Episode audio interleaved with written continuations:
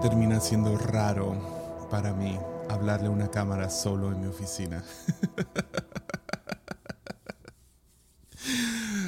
Oh, man, espero que todos se encuentren bien. Bienvenidos a Armadillo. Ese es el episodio No Chequé. Ah, empezando bien. Ah, pero este se llama Somos Muchos. Ya. Ah, lo mejor debería hacer otra toma, pero no, no lo voy a hacer. Ah, antes de comenzar, rápido, si, si te gusta ese contenido, hay mínimo más de 200 episodios. No, no, ¿En cuál vamos? Siempre, siempre estoy como, oh, wow, estamos en, etcétera. A ver, ¿dónde vamos? Hmm. Ok. 222. Entonces hay 221 de estas cosas raras que hago en mi tiempo extra. Episodios de podcast. Y ah, si te gusta este contenido, ah, es, es, primeramente es un, es un regalo para mí, que, que, simplemente te tomes el tiempo para escuchar esto. Es, no deja de asombrarme. Uh, es, incómodo y es raro grabar cada uno de estos, pero me ha ayudado tanto a procesar tanto, a, escribir, a desarrollar esto y siempre escuchar sus historias de, tal episodio me habló, tal episodio me sirvió, le ayudó a alguien más. Siempre me, me bendicen mucho, la verdad. Y, uh, y, con eso dicho, si, si algún día quieres uh, apoyar de vuelta el podcast, puedes hacerlo en patreon.com, diagonal Jesiah Hansen. Uh, puedes apoyar con un, desde un dólar al mes y el dólar nunca ha estado más bajo. Entonces, definitivamente vale menos que un, que un café. pero si me quieres comprar un café, puedes entrar al, a los niveles un poquito más arriba donde ya tienes acceso a episodios exclusivos, en algunos casos conversaciones directas conmigo, mi contacto personal y todo eso. Entonces trato, no sé, si, si algún día dices, hey, ¿por qué no ofreces tal cosa? Ah, dime, ah, no, no, sé qué más ofrecer.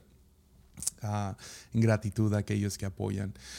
pero sí, lo puedes hacer ahí también. Ah, siempre ayuda mucho que, compartas estos, estos episodios. Me gusta escuchar de parte de ustedes comentando. Hay comentarios en Spotify, hay comentarios aquí en YouTube. Ah, y escuchar de ustedes, darles la manita para arriba, compartirlo en, en tus redes, siempre es de mucha bendición. Uh, sí, entremos a este episodio 222. somos muchos.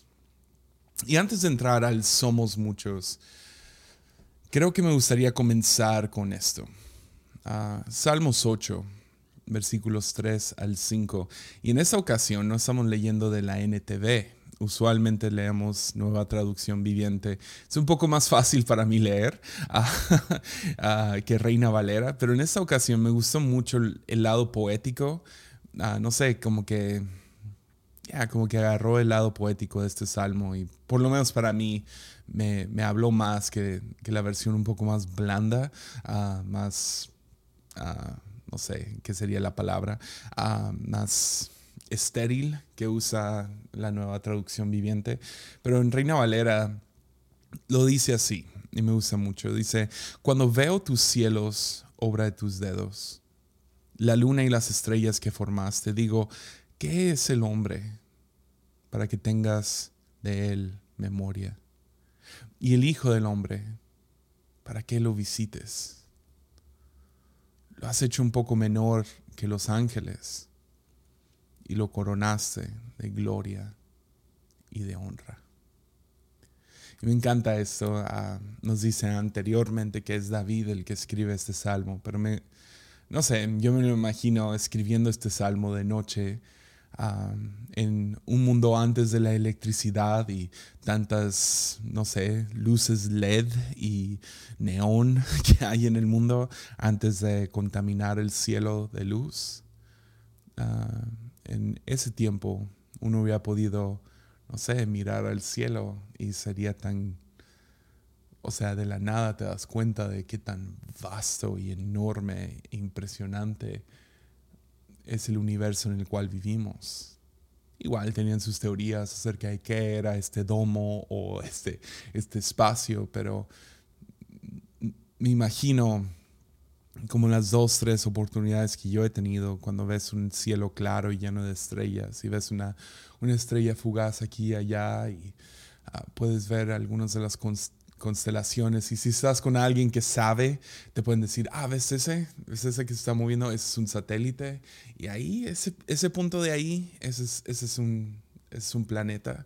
Ah, y esa es tal constelación. Y si lo ves de tal perspectiva y voltealo en tu, en tu imaginación, puedes ver un caballo aquí y un escorpión acá. Y, me imagino a David haciendo eso, ¿no? viendo los cielos de noche, no pudiendo, no pudiendo dormir una noche y, le cae esta, no sé, lo vasto del universo por un momento y, se da cuenta que es una simple hormiga sobre una piedra flotando en el espacio.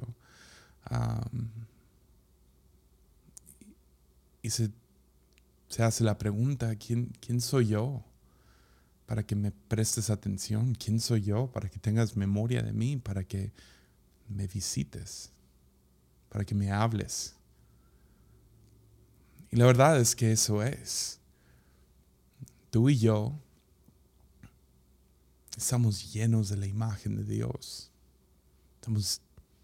hemos sido coronados con gloria y honra. Somos especiales, fuimos formados en el vientre de nuestra madre. Y sí, aunque hay siete mil millones más, ocho mil millones más, tú sigues siendo especial ante los ojos de Dios. Pero algunos han sido criados en esta esas tribus que no creen y enseñan y en, endoctrinan la idea de depravación total. Que realmente quién eres en tu ser, lo más profundo de quién eres, es que eres un pedazo de caca. Ya, estos maestros y estos, esos que enseñan esto llevan, llevan demasiado tiempo recogiendo tulipanes. su historia comienza con qué tan horrible pecador eres, el pecado original, que tu naturaleza, que las fibras de tu ser, que hasta los átomos de quién eres, es pecado, es asqueroso, es ah, horrible. Y lamentablemente cuando comienza la historia así, cuando creemos que nacemos mal, que nacemos con naturaleza pecaminosa, no hay mucha esperanza. Yo entiendo, uh, sí, terminamos tomando de las palabras de Martín Lutero que dice que somos pedazos de caca cubiertas de nieve. Ah, entonces no se nota y somos cubiertos por la sangre de Jesús. Y yo entiendo y he escuchado y he predicado esos mensajes y esa manera de verlo. Hasta que te das cuenta que la historia del ser humano no comienza en Génesis 3, comienza en Génesis 1, donde Dios crea al ser humano y lo llama bueno, lo bendice. Claro, termina diciendo, no es bueno que el hombre esté solo, pero nunca dijo que el hombre no es bueno. Dios que te creó y creó al ser humano como bueno. Te formó. Ya. bondad y bendición. Ese es el fundamento sobre el cual fuimos creados. Ese es el comienzo de la historia. Y sabes qué? Así termina la historia. Regresando a una bondad y bendición. Ahora, sería sería irresponsable de mí nomás dejarlo ahí. O sea, es, es obvio para todos aquellos que hemos vivido mínimo unos seis meses que la vida no es color de rosa y no todo de nosotros es bueno. Mi punto es que hasta dentro de nuestro ser, el núcleo de quienes somos es bueno, está lleno de bondad, bendición, hemos sido coronados de gloria y honra Ah, sin embargo, tendemos a desviarnos. Ah, cometemos errores y ah, cometer esos errores forma parte de la historia de cada uno de nosotros.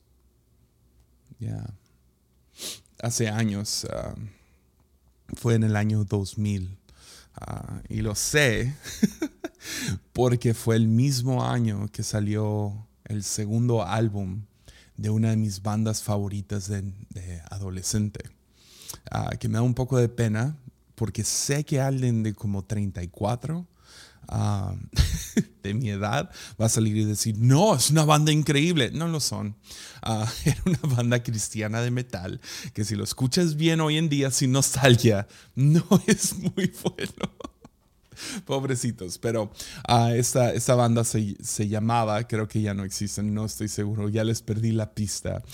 se llaman Project, o como proyecto en inglés, 86. Project 86. Y, ah, y fue el mismo año, me acuerdo tan emocionado teniendo 12 años, ¿ok? Creo que 11.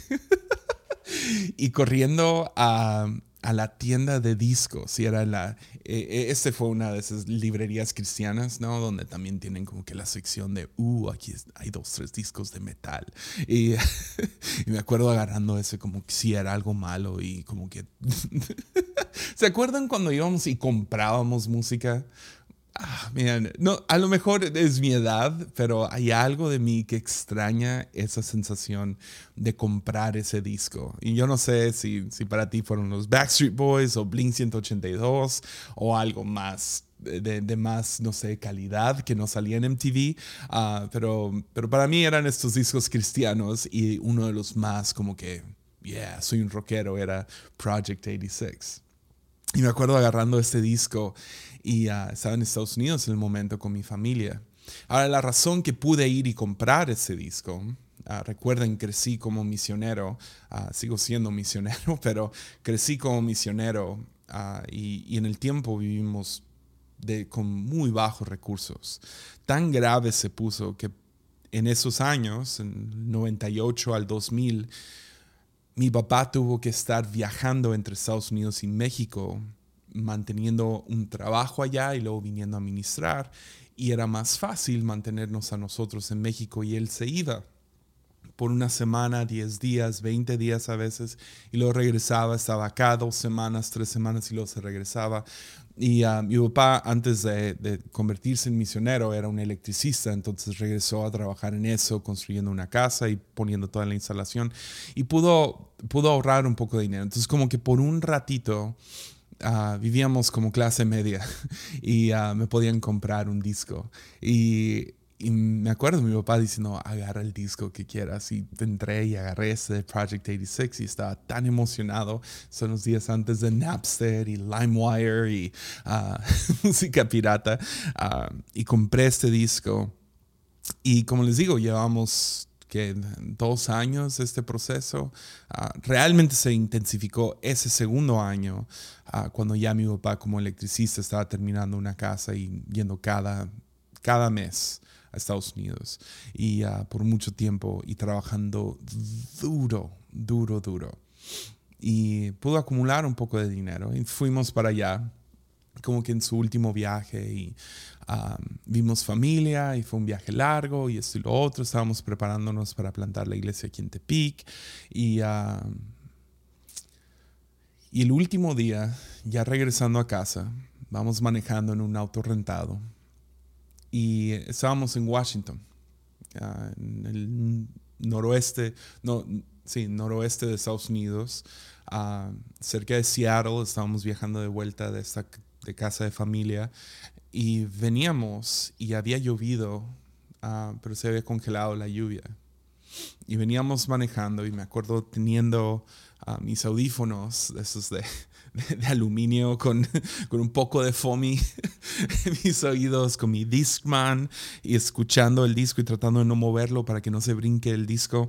Ah, algunos ni saben para nada de qué estoy hablando, pero voy con mi Discman, con mis audífonos, escuchando este disco cuando de la nada llega una curva y mi papá a la vuelta, pero el carro no da vuelta y nomás salimos volando. y uh, literal era un precipicio.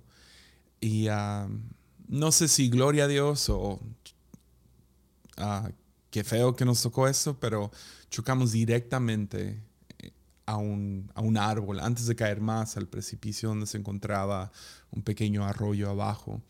Pero salimos volando, literal, porque pegamos como que a media, medio árbol. Uh, chocamos, caímos y mi papá voltea para ver si estamos bien. Los, las bolsas de aire habían explotado y mi papá se cortó la cabeza y está completamente lleno de sangre nos está preguntando cómo están, cómo están y no todos bien. Salimos del auto, un lado, un lado del carro no abre, entonces tenemos que salir por un lado y subimos, le hablamos al 911 y en el proceso, no me acuerdo de mi papá con sangre en la cara, medio tratando de limpiárselo. Aparentemente todos estamos bien. Yo estoy convencido que me fracturé una costilla porque desde entonces si me aprieto justo aquí en medio me duele mucho uh, todavía y es justo donde estaba el cinturón de seguridad. Ya, lo puedo hasta sentir ahorita. Ya, y como que nunca quedó bien. uh, pero uh, chocamos, salimos y mi papá, su cara devastado, porque él estaba convencido de que no había pagado el seguro Ah, de que todo el dinero que había trabajado tan duro en poder acumular y para poder vivir un ratito se había perdido en un momento, casi mata a su familia, por lo menos eso es lo que estaba gritando. Y empezó a gritar mi papá en este momento traumático y difícil, soy soy un idiota, soy un idiota, casi maté a mi familia yo de 12, mi hermana de 9, estamos viendo a mi papá lleno de sangre, nomás hablándose a sí mismo. Y no lo culpo, yo, creo que hubiera reaccionado de la misma manera. Pero mi mamá en ese instante le dijo, si dices una palabra más, te voy a golpear, te callas ya. Y mi papá, es que soy un idiota, te callas. Y mi mamá, vas, cállate. Llegó la ambulancia, y mi papá después expresó esto. Yo no, no, lo había entendido en el momento, pero él, él, está tan preocupado tanto por nosotros que estuviéramos bien, pero también cuánto dinero iba a salir esto. Porque si sabes algo acerca de gastos médicos en Estados Unidos, no es nada barato. Mandaron dos ambulancias, terminaron multando a mi papá porque sí iba con exceso de velocidad sobre una carretera con hielo fue, fue horrible, fue todo el proceso. Me acuerdo que nos, nos amarraron a estas camas de plástico súper fuerte, nos llevaron al hospital, nos estuvieron checando y salimos de, de ahí esa noche y uh, prendimos, uh, llegamos al hotel y prendimos la tele y hay un choque y me acuerdo del sentimiento ver el choque en, el, en, el, en la tele, en, no sé, en algún programa y no hace el trauma, pero pero hoy en día puedo empatizar más con cómo se hubiera sentido mi papá en ese momento. En un momento, en un descuido, en un accidente. Ah, podrías llamarlo error, podrías llamarlo, sí, yo, creo que fue más accidente. Había manejado estas carreteras todos estos, no sé, dos años. Ah, no calculó bien con, con el hielo y salimos volando y esa sensación, soy un idiota, soy un idiota, casi maté a mi familia. Y mamá, mi mamá, gloria a Dios, reprendiendo en el momento, no dejándolo hablar y declarar eso sobre su vida. Porque así son los eventos traumáticos, ¿no? Todos, todos hemos vivido algún tipo de evento traumático. O sea, no es, ninguno de nosotros somos la excepción. Ah, todos hemos pasado por este tipo de cosas y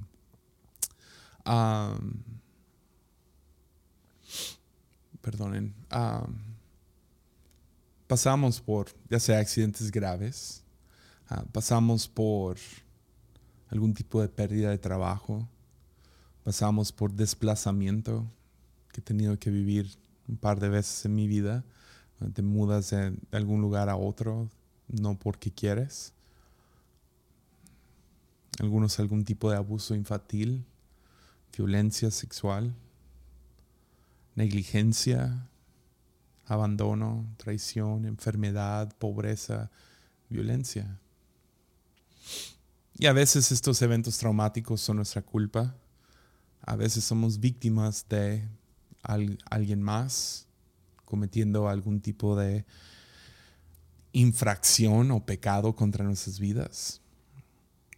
Que siempre es el caso de abuso infantil, ¿no? Nunca, nunca, nunca. Siempre me sorprende víctimas de abuso sexual de, infantil o de cualquier tipo que piensan que es su culpa, ¿no? Para nada, nunca, nunca lo fue. Pero luego también hay accidentes, ¿no? Más cosas trágicas suceden en, nuestras vidas. A veces es nuestra culpa, a veces es, es la culpa de alguien más hacia nosotros, a veces es simplemente un accidente. Vivimos estos eventos traumáticos. Y esos eh, eventos traumáticos pueden abrumar, la capacidad de uno y perturbar nuestro sentido de seguridad, de estabilidad, de bienestar. Que me lleva a esta siguiente historia, que lo he hablado antes en Armadillo, creo que dos, tres veces, pero hoy me quiero enfocar en una cosita, en esta frase, somos muchos. En Marcos 5 encuentras la, ah, la siguiente historia. ¿no? Hay un hombre que, ah, que ha sido poseído por sus demonios, abrumado, está al, al borde de convertirse en un ex humano. O sea, ya no es quien era. Ah, muchos que lo amaban lo intentaron amarrar y cuidar y cada vez él rompía las cadenas y se escapaba.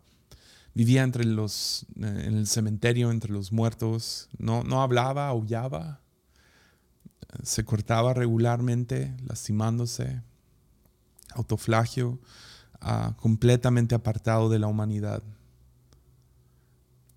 Pero Jesús tiene una cita con él. Y Jesús sale de su camino y entra a esta, este, esta área de, los gentiles que estaba cerca de los judíos. Eran diez ciudades cerca de, ah, de los judíos y él sale, no era bienvenido a esa área, los garadenos, pero decide ir por un solo hombre. y cuando llega ahí, este hombre sale aullando y gritando y haciendo su escándalo. Y en Marcos 5 nos dice lo siguiente. En Marcos 5, versículo 9, nos dice, entonces Jesús le preguntó, ¿cómo te llamas? Y él contestó, me llamo Legión porque somos muchos los que estamos dentro de este hombre. Ya. Entonces la Biblia es clara que hay estos espíritus malignos dentro de, él. Pero la Biblia igualmente no es, no es tan clara acerca de qué son exactamente los demonios. Em, tuve toda una serie acerca de maldad y ah, el origen de maldad, Satanás, demonios, ángeles caídos. Es más, hasta entramos a preguntas bien interesantes acerca de si, si demonios pueden poseer objetos y todo eso. Pueden ir a escucharlo, se llama Libre, Líbranos del Mal. Cuento historias personales con demonios y todo esto.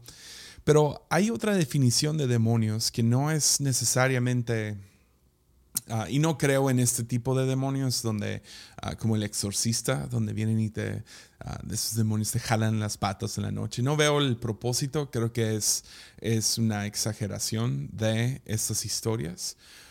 pero hay una, hay una versión de demonios que, o una definición de demonios que me gusta mucho. Todavía creo en estas entidades sobrenaturales que vienen a, a acusar, que vienen a, oprimir, que vienen a, venir a, no sé, a, estar, no sé, de enfadosos en tu vida. y sí, asustarte. Ah, sí, sí creo en eso. Miedo es un... Ah, es, puede causar muchos problemas para uno. Entonces, claro, vienen a hacer eso, pero vienen a, hacerle algo a tu imaginación para, para ahí crear estas cadenas. Pero, hay otro lado de estos demonios, que todos tenemos nuestros demonios, y son esas fuerzas internas que terminan poseyéndonos y terminan dándonos una identidad falsa y queremos ser libres de esto, ¿no? Entonces cuando este hombre dice legión, creo que hay muchas cosas sucediendo. Por un lado, sí, puede ser que simplemente son demonios, uh, demonios en su vida, o también puede ser estos demonios que cada uno de nosotros tenemos, que son estas identidades o fuerzas, ¿cómo se diría? Como fuerzas interiores de las cuales queremos ser libres, que toman control de nuestras acciones, que toman control de, ah, nomás vi rojo y empecé a gritarle a esa persona y levanté el puño y yo no sé por qué lo hice. Y, el, típico hago lo, que, hago lo que no quiero hacer y lo que quiero hacer no lo hago. Todos tenemos este tipo de demonios en nuestras vidas, si se pudiera llamar de esa manera. Pero hay una especulación que me gusta mucho acerca de, de este hombre endemoniado, Garadeno, Legión que no viene en la Biblia, pero viene de algunos más inteligentes que yo que lo leen y, han descrito lo siguiente, que al este hombre, cuando Jesús le pregunta, ¿cómo te llamas? Al él pronunciar y decir, me llamo Legión, es posible que este soldado, que este hombre era un soldado, perdón, antes de encontrarse en este estado. Ya. Ah, ves, la, propaganda militar romantiza demasiado la guerra. Vemos películas todo el tiempo y pleitos y wow, y bien contra el mal y los buenos siempre hacen todo lo correcto, los malos son ni son humanos, entonces los podemos matar como queremos y wow, qué héroes y wow, qué increíble. la realidad acerca de guerra, que gloria a Dios nunca me ha tocado y probablemente a ti tampoco. Ah, pero por lo que sabemos es, y siempre ha sido extremadamente traumático.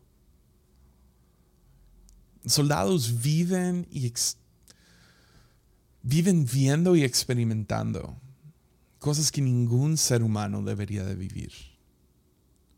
O sea, tienes violencia y crueldad, ver gente morir por en el caso de un soldado romano, por lanzas y espadas.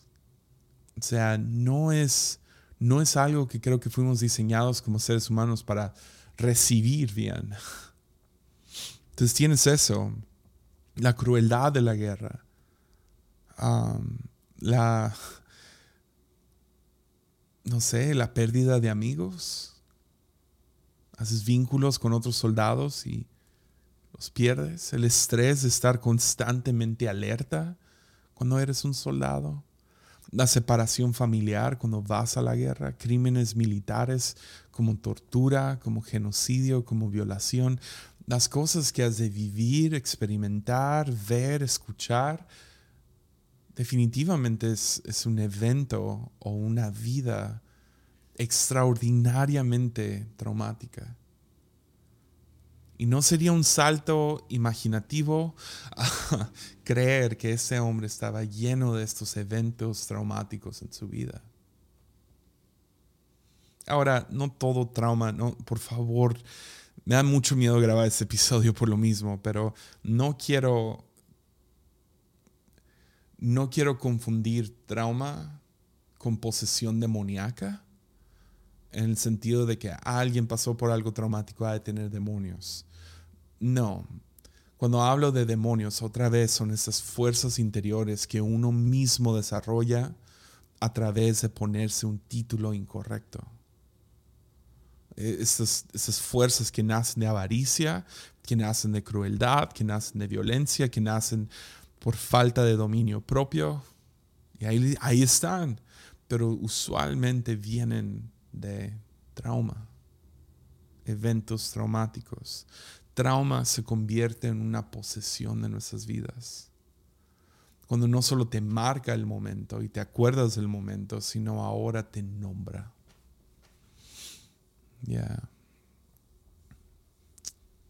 Y cuánto, cuando estos, no sé, cuando estos choques, llamémoslo choques, cuando esos choques ahora te definen. Empezamos a decir o empezamos a identificarnos como alguien destrozado. Soy inútil. Soy culpable. Soy débil. Soy un fracaso. Soy una carga. Soy dañado. No soy digno de ser amado. O en el caso de mi papá diciendo soy un idiota. Ahora, sin juicio, todos lo hemos hecho. Pasamos por un momento traumático, por un evento difícil. Y luego, luego queremos etiquetarnos. Yo soy esto. Nos creemos estas etiquetas y empiezan a tomar posesión de nuestras vidas. A tal grado que empezamos a fragmentarnos y a compartimentalizar nuestras vidas. Y ahora somos muchos. No nomás soy culpable, soy débil. No nomás soy débil, soy un fracaso. No nomás soy un fracaso, soy un idiota. Y entonces, ¿quién eres? ¿Quién eres? Nos hacemos esa pregunta. ¿Quién soy? La respuesta de nuestra generación, a lo mejor de todas, pero se ve no sé, yo pastoreando en esta generación, lidiando con muchos casos y trabajando con gente y mi, propio, mi propia tentación parece ser que la respuesta de nuestra generación y otra vez, a lo mejor de cada generación es, ¿quién eres? Somos muchos. Soy muchos. Y no es de soy muchos porque en público soy una cosa y en privado otra. No, no, no. Es quién eres, soy muchos, somos muchos. ¿Por qué? Porque hemos pasado por mucho. Globalmente hablando, es impresionante lo que hemos vivido en los últimos cinco años. O sea, guerra y rumores de guerra, catástrofe natural. Y, o sea, no nomás se escucha, ¿verdad? Como en otras generaciones de que se escucha que hubo un huracán en Haití. No, lo vemos y vivimos. Yo no estuve en el temblor del 2000, que fue 17 en la Ciudad de México. No estuve ahí, pero se siente que estuve ahí porque vi todos los videos posibles de esos edificios cayéndose uno tras otro, tras otro. E, es, impactante, es difícil. Eh, lo ves y dices, ah, ese es mi, es mi país. Pero no nomás eso, o sea, vivimos todos juntos esta pandemia y rumores de guerra y ah, rumores de, guerra nuclear y ah, vemos pobreza y vemos injusticia y vemos mucha ansiedad social y te comparas con tantas cosas difíciles que dices, ah, no sé, no sé si, no sé, si la hacemos. Y no nomás en el contexto global, sino también en el contexto ah, religioso. Ya, hemos vivido mucho en los últimos años. Líderes cayendo, cosas siendo expuestas, métodos siendo expuestos. Ya, hay trauma en lo religioso. Hay trauma en tu país, lo sé. Para nosotros acá en México, el trauma de nuestro país ha sido este el narcotráfico y la corrupción. Y, pero también hay en tu familia, hay en tu vida.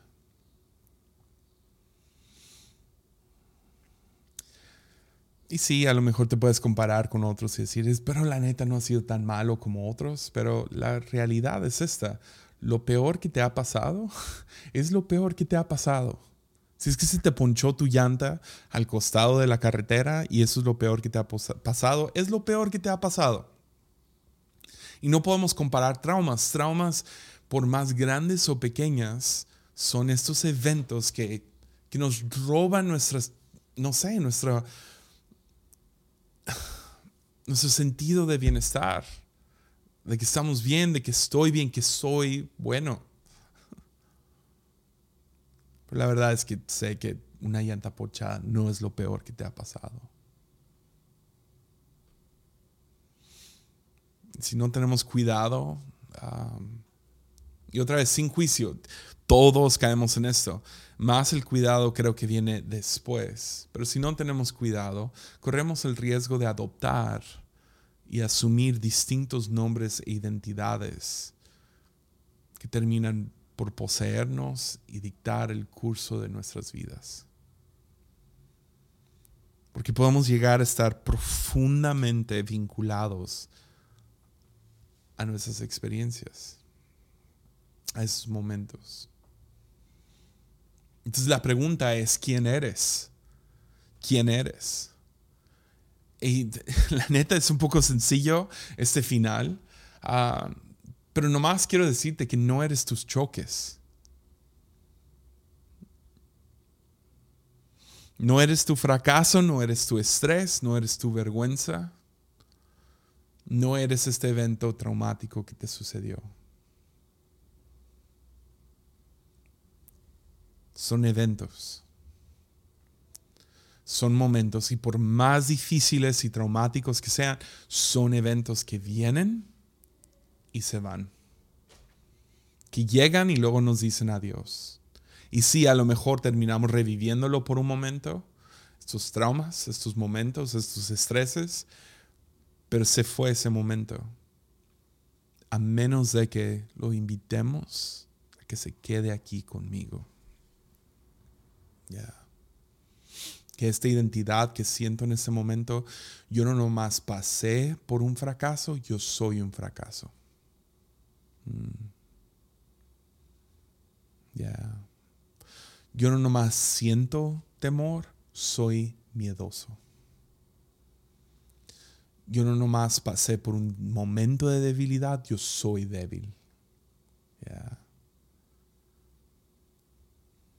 pero no eres eso.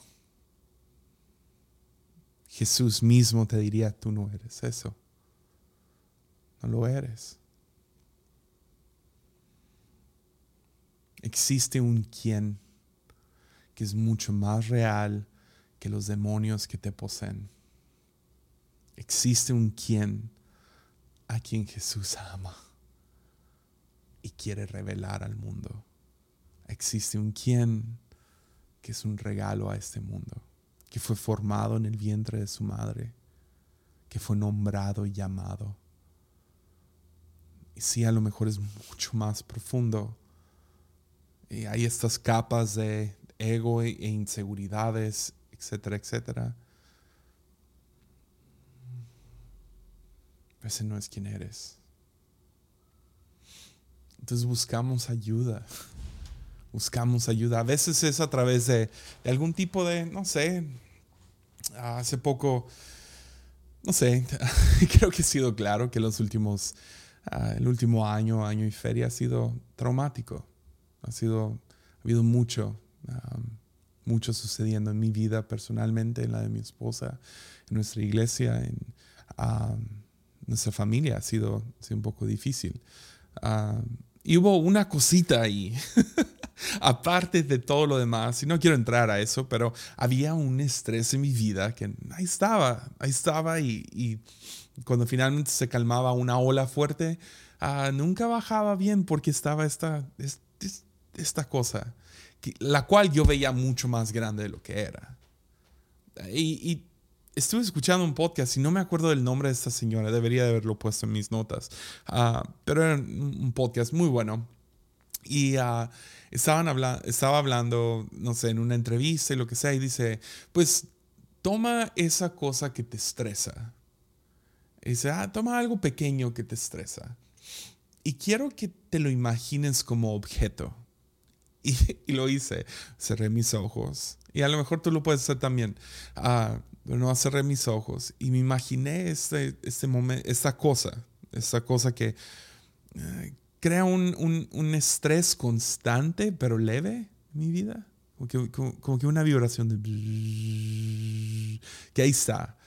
Y, Pero ahora en vez de imaginármelo como una frecuencia, me lo imaginé como un objeto. Y cuando me lo imaginé, a mi sorpresa, no era tan grande. Y lo vi, era más o menos del tamaño de mi mano. Y era gris. y ella misma lo describe, dice, ok, ¿cuánto pesa? ¿Qué color es? Velo por...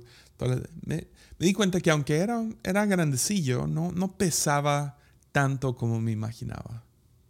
Y lo vi, y lo vi por todos lados. Y yo sé que suena bien raro esto. Ahí te llego a otras opciones, ¿ok? Me ayudó a mí. y lo vi y fue como, oh. No sé, hubo como que un momento, una realización.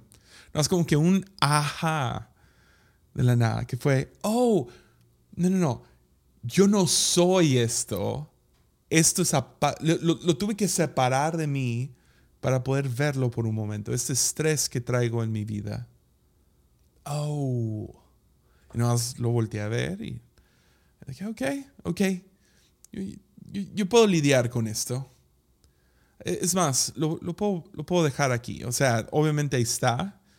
No se ha resuelto este, este asunto, no se ha, ah, no ha llegado a algún tipo de resolución, no hay una respuesta, ah, pero pero puedo lidiar con esto, puedo, cargar esto. Y a veces lo puedo dejar aquí. Y a veces, lo voy a tener que tomar otra vez y empezar a tratar de romper y resolver. Y, ok, pero lo puedo dejar. ¿Por qué? Porque ese no soy yo. Es algo más, es, es otra cosa. Y me ayudó. Ah, eso ayuda con algunos estreses. Para algunos va a tener que ser diferente como para mi hijo en el 2020. Le pegó fuerte la pandemia. No, no sé, siendo un niño social, ah, no, sé, no sé qué fue, porque él en específico, no sé si, si tienes hijos, si tu hijo, tus sobrinos, no sé, a alguien en tu vida le pasó lo mismo, pero le dio mucho miedo la pandemia a mi hijo, pero él no lo supo expresar. No hace la nada empezamos a ver un cambio en su personalidad, cómo actuaba, cómo y por un lado era como, ah, está creciendo, está madurando, ya no es tan niño que antes. Pero no, tenía una sospecha yo, de, hay algo más aquí.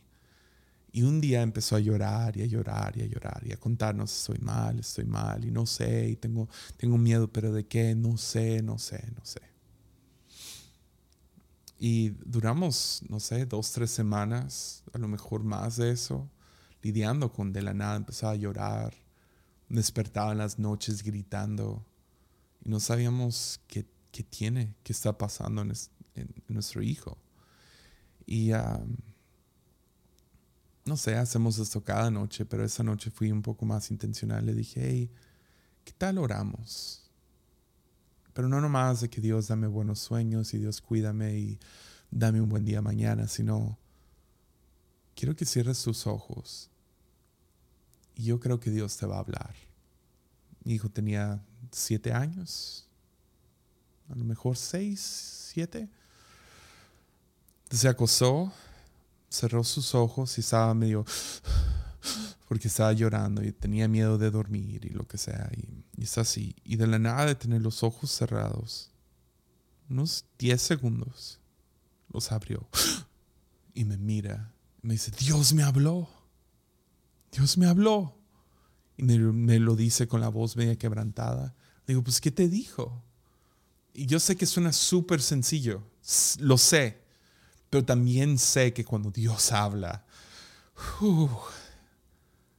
y le creo a mi hijo.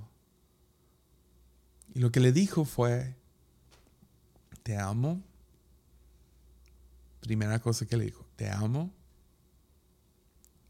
Estoy, y luego le dijo, voy a cuidar a tu familia. Y de nada me cayó el 20. Él está convencido que, que este virus nos va a matar y él se va a quedar solo. Algo que él ni sabía que traía dentro de él.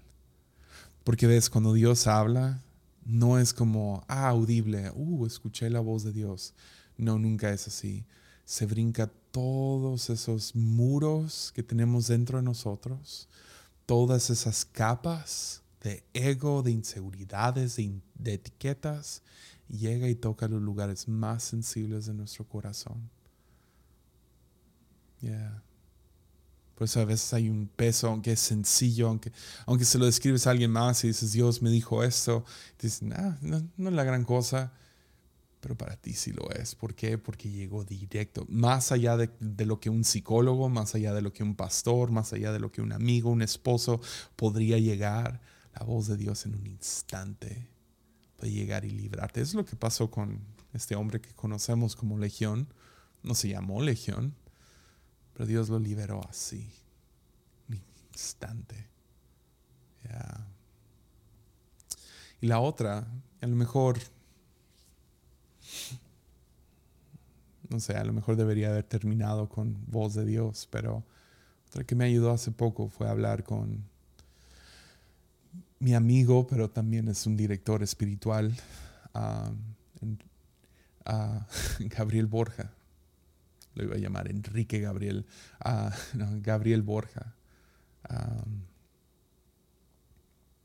de hecho, grabamos parte de, nuestro tiempo juntos, lo puse ahí en Patreon y fue ahí hablándolo. Ah, no sé por qué lo hicimos, pero lo grabamos y ah,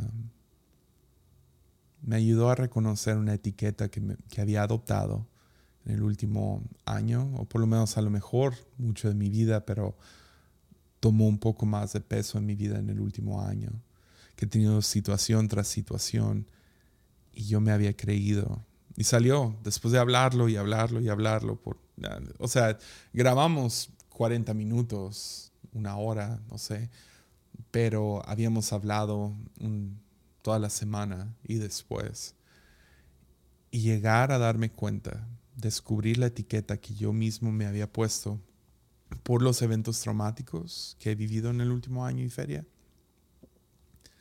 me había puesto la etiqueta de que soy un estorbo.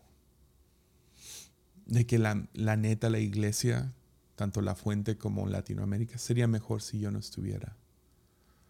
De que tal amistad o tal situación hubiera sido mejor que yo no me hubiera involucrado. Y, y si sigues esa lógica, lleva a un lugar muy oscuro, de que yo estorbo en este mundo. Y no es para ser melodramático o ah, trágico, pero sí me lo estaba creyendo. Estorbo, estorbo en la fuente, estorbo en la vida de mis amigos, estorbo en tal grupo de WhatsApp, estorbo en tal... Me la creí. Y el hablarlo con alguien que sabe lo que está haciendo, revelarlo, literal fue un momento donde descubres la mentira y la verdad te hace libre. Entonces a veces hablarlo con, con alguien que sabe lo que está haciendo. A lo mejor no con tu amiga chismosa, a lo mejor no con tal persona, a lo mejor necesitas hablarlo con un profesional, con un director espiritual, con un pastor, con una persona más sabia que tú. A veces es un ejercicio de meditación como el que yo hice, donde, ok, eso me ayudó a lidiar con esa situación ahorita. No es la gran cosa. Para otros va a ser, dile a Dios, dile a Jesús, te necesito, necesito tu voz en mi vida. Porque la verdad es esta, tú no eres tus choques tus traumas, tus fracasos, ni aquellas cosas de las cuales eres víctima. No eres eso. Tú eres eternamente amado, coronado de gloria y honra. Sí. Ánimo.